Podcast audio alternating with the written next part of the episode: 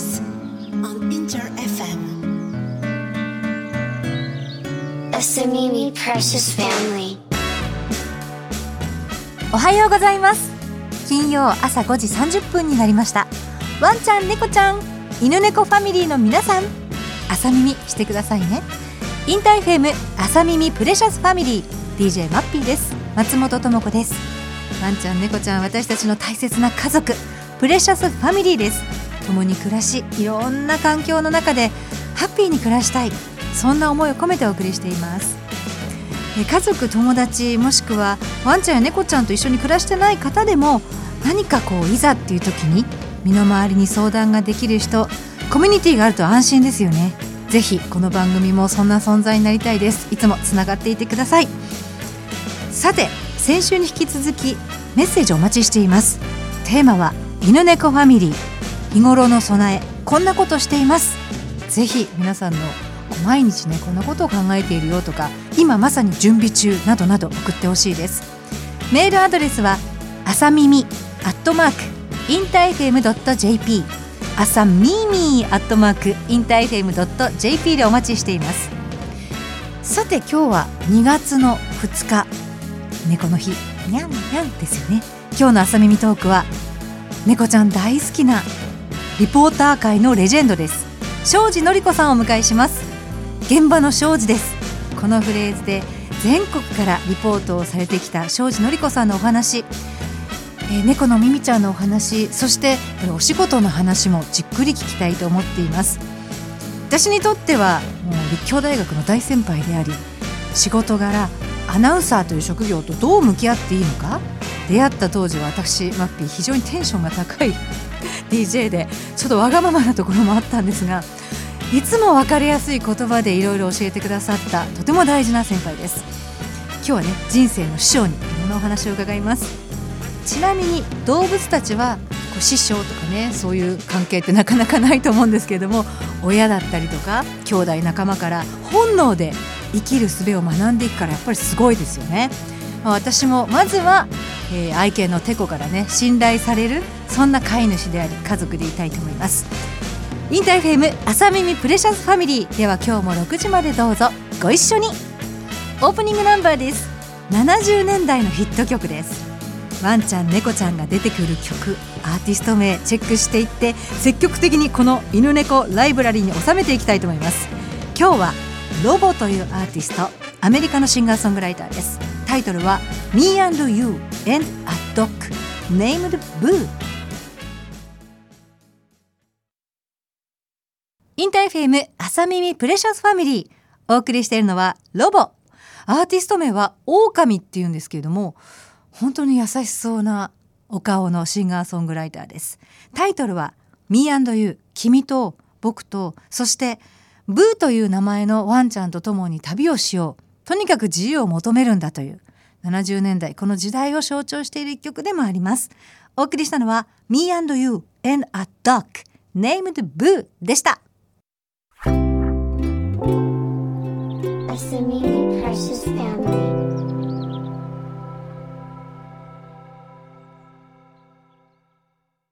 この番組はワンワントラベルパウズメモリーの提供でお送りします。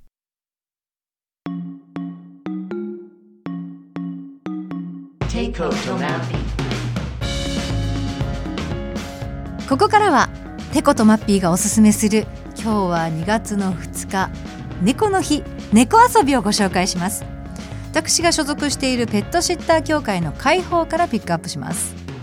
私自身が猫と仲良くなるにはまだまだハードルが高いんです先週私マッピーがお稽古に通っているフラメンコのスタジオに小松原陽子先生の家族子猫ちゃんに遭遇しました。やったこれは仲良くなるチャンスだと思っていたんですが子猫ちゃんで猫を表現するのがまだまだ私ほんと上手じゃなくてと白い手足でで顔はハチワレちゃんクリックリのお目目で私を見てくれました。ところがそこから距離が縮まらなかったんですよね。で何か遊び方ないかなと思って探してきました。まず猫ちゃんはもしもこのように見つめてくれる時さらにはゴロンとお腹を見せてくれる仕草は遊んでにゃーのサイン。とこからあの時八割ちゃんは遊んでっていうサインだったのかもしれません。ここで犬と違って猫というのは持久力があまりない。というのはどういうことかなと思ったんですが遊ぶ時間はそんなに長く必要ない。1日だいたい15分ぐらいがベストだそうです。これもあのワンちゃんと猫ちゃんと両方一緒に暮らしている方にはその差っていうのはすごいわかるのかもしれないですね。そして遊び2つ目。猫とかくれんぼ。カーテンの後ろやドアの陰に隠れて猫ちゃんに自分を探してもらう遊びです。例えば名前を呼んだり音を出したりして猫ちゃんの気を引いて近寄ってきたら「はい!」ってパッと顔を出して喜ばせてあげるとこれが遊び慣れてくるとなんと猫ちゃんの方から隠れてくれることもあるかもと。でね、どうしても私ここまで行きつけるか信じられなくて猫ちゃんが大好きだという友人のしだちゃんっていうお友達に聞いてみました彼女によると大人になった猫ちゃんでもだいたい1歳くらいまではしつこいほど元気だそうです猫イコールマイペースっていうイメージが私の中ですごいあったんですけどしつこいくらい遊びたがるんですって。可愛いです。でそのかくれんぼっていうのはまるでだるまさんが転んだみたいになると。つまりパッて顔を出すたんびに猫ちゃんがだんだん自分の方に近づいてきて最後はお互いにドアップになるんですだからもう猫ちゃんと自分が超近い位置でアップになってっていうもうこれは想像しただけでやってみたいですね。すごいいいなって思いました。これをですね愛犬の犬のテコでちょっと「だるまさん転んだ!」とかやかくれんぼとかやってみたんですけど全く乗ってこなかったです。何やってるの？っていう感じでどんどん遠ざかっていったので ワンちゃんと猫ちゃん遊びの差があるのかなって思って、えー、猫ちゃんといつか遊んでみたいです。性格もそれぞれあるそうです。一般的には毛の短い猫ちゃんはアグレッシブ。性格は、えー、積極的。で毛の長いタイプの猫ちゃんはゆっくり穏やかタイプの子が多いんですって。ただ共通しているのはおトイレタイム。おトイレをした後にみんなダッシュすると。これは全ての世代そして犬も猫も多分一緒。したんだけどっていう報告は一緒だということでね。まああの寒い時期がまだ続きますのでお家でたっぷり遊ぶ時に猫遊びも皆さんもし何かアイデアあったりご報告あったら番組に送ってください。お待ちしています。では一曲お送りしましょう。今日はノラ・ジョーンズを選んでみました。この曲は半分眠っているのにちょっと目が覚めたような気分になる曲の一つだったようです。この時間ちょっとこう5時半から6時まだ太陽遠いちょっとそんな時間に重なるかなと思って選びました。ソウルフルな一曲ノラ・ジョーンズで「Running」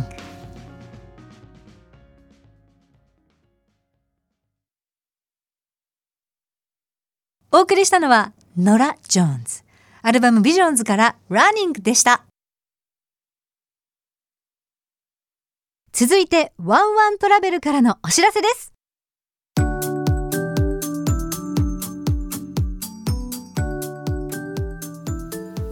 ワンワントラベル。ワンちゃんとの特別な旅行体験。あなたのワンちゃんは家族の一員。旅行の際電車だと移動しづらい。車を持っていないけどワンちゃんと旅行に行きたい。というお声をいただきバス会社ならではの視点で世界に一つだけのワンちゃん専用バスを開発しました。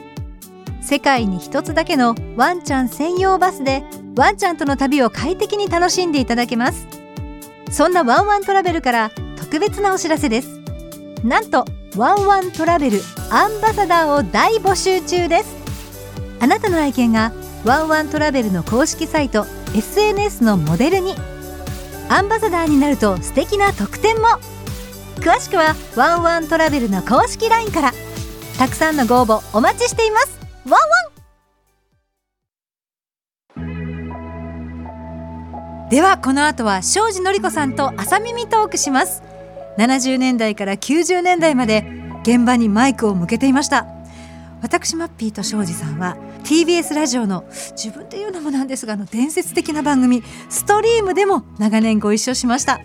事件が起こった現場がその後どうなったのか庄司さんがその場所から生中継で出題する元現場クイズというコーナーでした。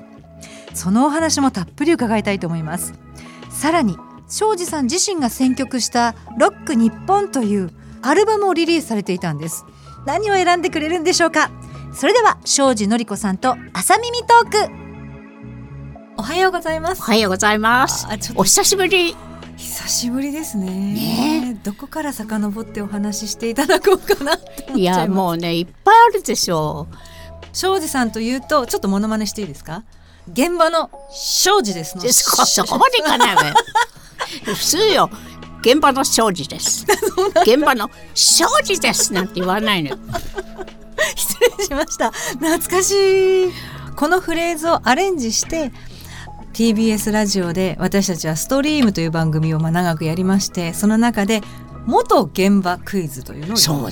私あんなね素敵な企画はないと思ってるのよ。いやでも普通なかなかやりきれないというか、まあね。どうやってやったらいいの？っていう生でその場に行かなきゃならないっていうのはまず第一でしょ、はい。そして何か起こったところに行かなきゃならないわけでしょ？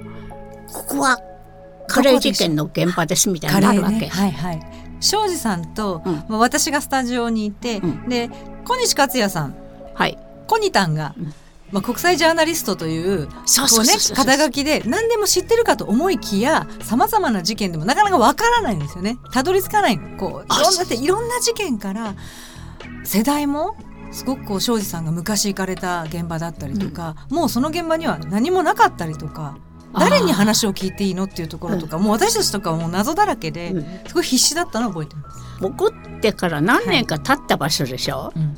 だからそこがここなんていうの？もう変わってしまったりとか、は例えば川崎であの両親殺害事件だったね、はい。でそこの家はずっと覚えてるわけ？で何年も経って行くでしょ、うんそうするとその下にガレージがあったなっていうのをそのまま残ってたりするんだよ。でも上には別の人が住んでるわけでもうしょ違う生活が始まってだからどっかにそのなんていうかさちょっとした兆し？はいはい。っていうのが残ってるのよね。だからまあ近所の人のインタビューしたりするじゃない？はい。でもまあ事件があったところは近所の人のインタビューはしないの。やっぱり思い出させたりするといけないから、なるほど。印象的だったのって？あのね阪神・淡路大震災はもう朝起きて朝5時過ぎに起きてもうその日のうちに現場に入ったんですよ。だか？らこれはね例えばその3日後に行った人と1週間後に行った人と当日入った人間としてはねめちゃくちゃいろんなことをね体験しなきゃならなかっただからこうマイク向けてもやっぱり答えてはくれないんですよ、はいでもなんかそその場にずっといるとだんだんそのなんていうのその？被害に遭った人たちが心が寄せてくるのね。それで「いや実はこうだったんですよ」とかってまあ向こうから話しかけてくれることの方が多かった。最初にどんなお気持ちですか？ってマイクを向けたってそれはまずはうん。心が、そう。だけどそその前にうん「大変でしたね」とかね「ご家族みんな大丈夫だったんですか?」とかってその状況をいろいろお話ししているうちになんか話してくれる。だからそこはねはい。やっぱりショックを受けた人と全く知らないとこから飛んできた人間のうんうんうんね温度差って大変なものだと思う。庄司さんあの元原爆クイズ、うん。えーの最終回に選んだのが避難所になった阪神・淡路大震災。避難所になった中学校これ最後最終回番組の最終回ですよコーナーの。これ覚えてらっしゃいますか、覚えてる。たくさんの家族が入ってるわけ。うん、やっみんなねうちひしがれてるわけよ。だから喋ってる人もいないし。ぱりそうなんだ。だけどねその中でね生まれたばっかりの男の子がいたの。はその子がねめっちゃくちゃ泣くのよ。あ泣くんだ。ギャーキャーキャーキャー。うん。そうするとお母さんはこんなに泣いててみんなに迷惑かけるかと思って外に連れ出そうとするの、はいはいはい。そしたら中に入ってた人がその泣き声でうん「いいのよいいのよ」元気な声を聞くのがね元気が出るわって言ってて私が泣くわ私が泣くわで時々泣くじゃない、うんうんうん。それでね元気もらったって負けてたまるか村っていう名前をつけてへで小学校に行ってる女の子たちはその部屋を掃除したりとか、ーみんなで協力して避避難したのね。でその時にその子は0歳だ。もう本当に生まれたばかりで。そう0歳。もう抱っこされてええギャーギャー泣いてたのね、うんうんうん。それで現場に行ったのさ。あここが避難所だったなって話をしてる時に、校長先生がなんかいらして「庄司さんあの時のね坊やが今この学校で勉強してますよ」ってそうだったんだ。だから本当はねその子にも会いたかった。ですね。うん。でもねまあ勉強してたから。って、本当に生放送で言ってますからね、うん。はい。だからそういうのって、はい。なんか何年も経ってから行って、うんうん。そこがね例えば幸せになってたり、大きくなってたりってなんかこう 自分が育てたみたいなそうです気になっねちゃう。現場って本当に良いこともあれば辛いこともあるしで時が流れてもう一つ何か変化があって訪れるのも大事なんだなっていうのはねあの元現場クイズでみんなリスナーの方もねまあ本当にあのお騒がせな番組でストリームでしたけれども 長年ありがとうございました本当に。でなんか今回は朝耳で再会できたしすごくこうラジオの力というか人のつながりって面白いですよね。面白いですね。ね。庄司さんにお会いしたくてお呼びしちゃいましたけれども庄司さんというと音楽もロックだからまあね。まあね。それもね私もね 音楽的な才能は全くないのよ。えそうなんですか？そうただね聞いたらいいなっていう程度だから、どこのバンドのギターがいいとかってそういうのは言えないの。全体的にいいわねっていう感じで、だってみんなそれで褒められると嬉しいんだもんバンドは。だからもう30うわ長い。数年経ってるのみんなね、でもあの頃ねなんでビジュアル系だったのかなってまあ X が最初だったから。そうですね。でみんなこの化粧して。はい。そうするとロックなんてジーパンでできるだろうっていう時代なの。うんうんうんうんね、そうするとなんかね化粧して外歩いてるとあのうちの子はねみたいな時代だったの。んかそれがねすごく悔しくて。うん悔しかったんですか？悔しかった。庄司さだってその子たちはうん。一生懸命やってるわけよ。そうですよね。私自分で一生懸命化粧したりするわけでしょ、だからなんかね応援してあげたいなそういうきっかけもあったんですね。こういうふうに音楽を届けたいっていう方法なんだから私はそれもいいと思った。それがビジュアル系が、まあ、入り口になってだからルナシーももうデビュー前から応援してるからでもまだこうなんていうのかな良さを増してるというかみんなねだんだんね。ねなんかいい感じに。熟してきてる。そうそう熟だから熟してる、まあ、音楽もそうだしトークもそうだしみんななんかそうそうそう。庄司さんから見ると育ってるなって感じですか？そうそうそうそう。だからみんななんか子供みたいな感じがする。えじゃあちょっと今日は番組でね朝耳で、まあ、ロッキンママとしてロック日本。いやロック日本っていうその、音楽会社が、はい。あの一つタイトルをつけてだから私だけじゃなくて本当のあのロッカーの人ええ。もアルバム出して。なるほどね。そのそ中の一つ庄司さんが庄司のり子ってすごい大きく書いてあります。だから、私今考えたの恥ずかしいよ。いやいやいやいや。やっぱり最初は X で、はい X 最後はヒデちゃんで本当だっていう構想だけはあったあそうなんだ。ピンクスパイダーでっていうね、構想はあって2番目にこの「マザー」っていうのがルラシーなんですけど、もうこれは本当にねデビューして間もなくの曲なの。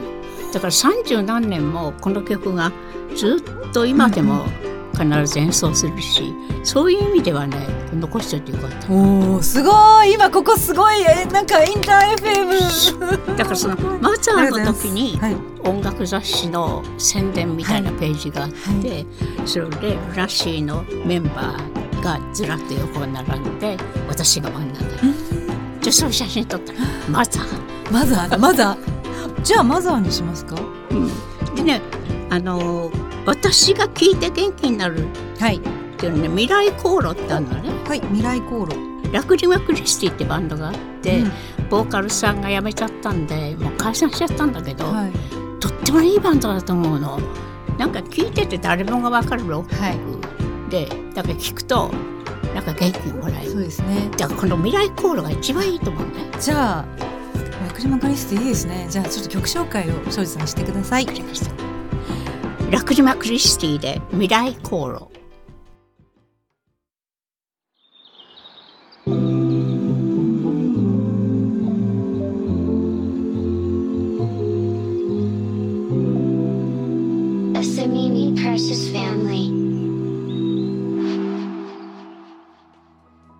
庄司のり子さんと一緒にお送りしています。朝耳プレシャスファミリー庄司さんこの続きは来週伺いたいと思いますので、えー猫ちゃんとの生活など思い出も聞かせてください。いっいっぱいある。ぱいある。じゃあ来週もよろしくお願いします。はい。インター FM 朝耳プレシャスファミリー来週も庄司のり子さんと一緒にお送りします。庄司さんの大切な家族猫ちゃんライフ思い出も朝耳トークします。インター FM この後6時からはザ・ガイペリマンミックスでお楽しみください。ではワンちゃん猫ちゃんと一緒に素敵な金曜日を。心は近くに。お相手はマッピーでした。この番組はワンワントラベルパウズメモリーの提供でお送りしました。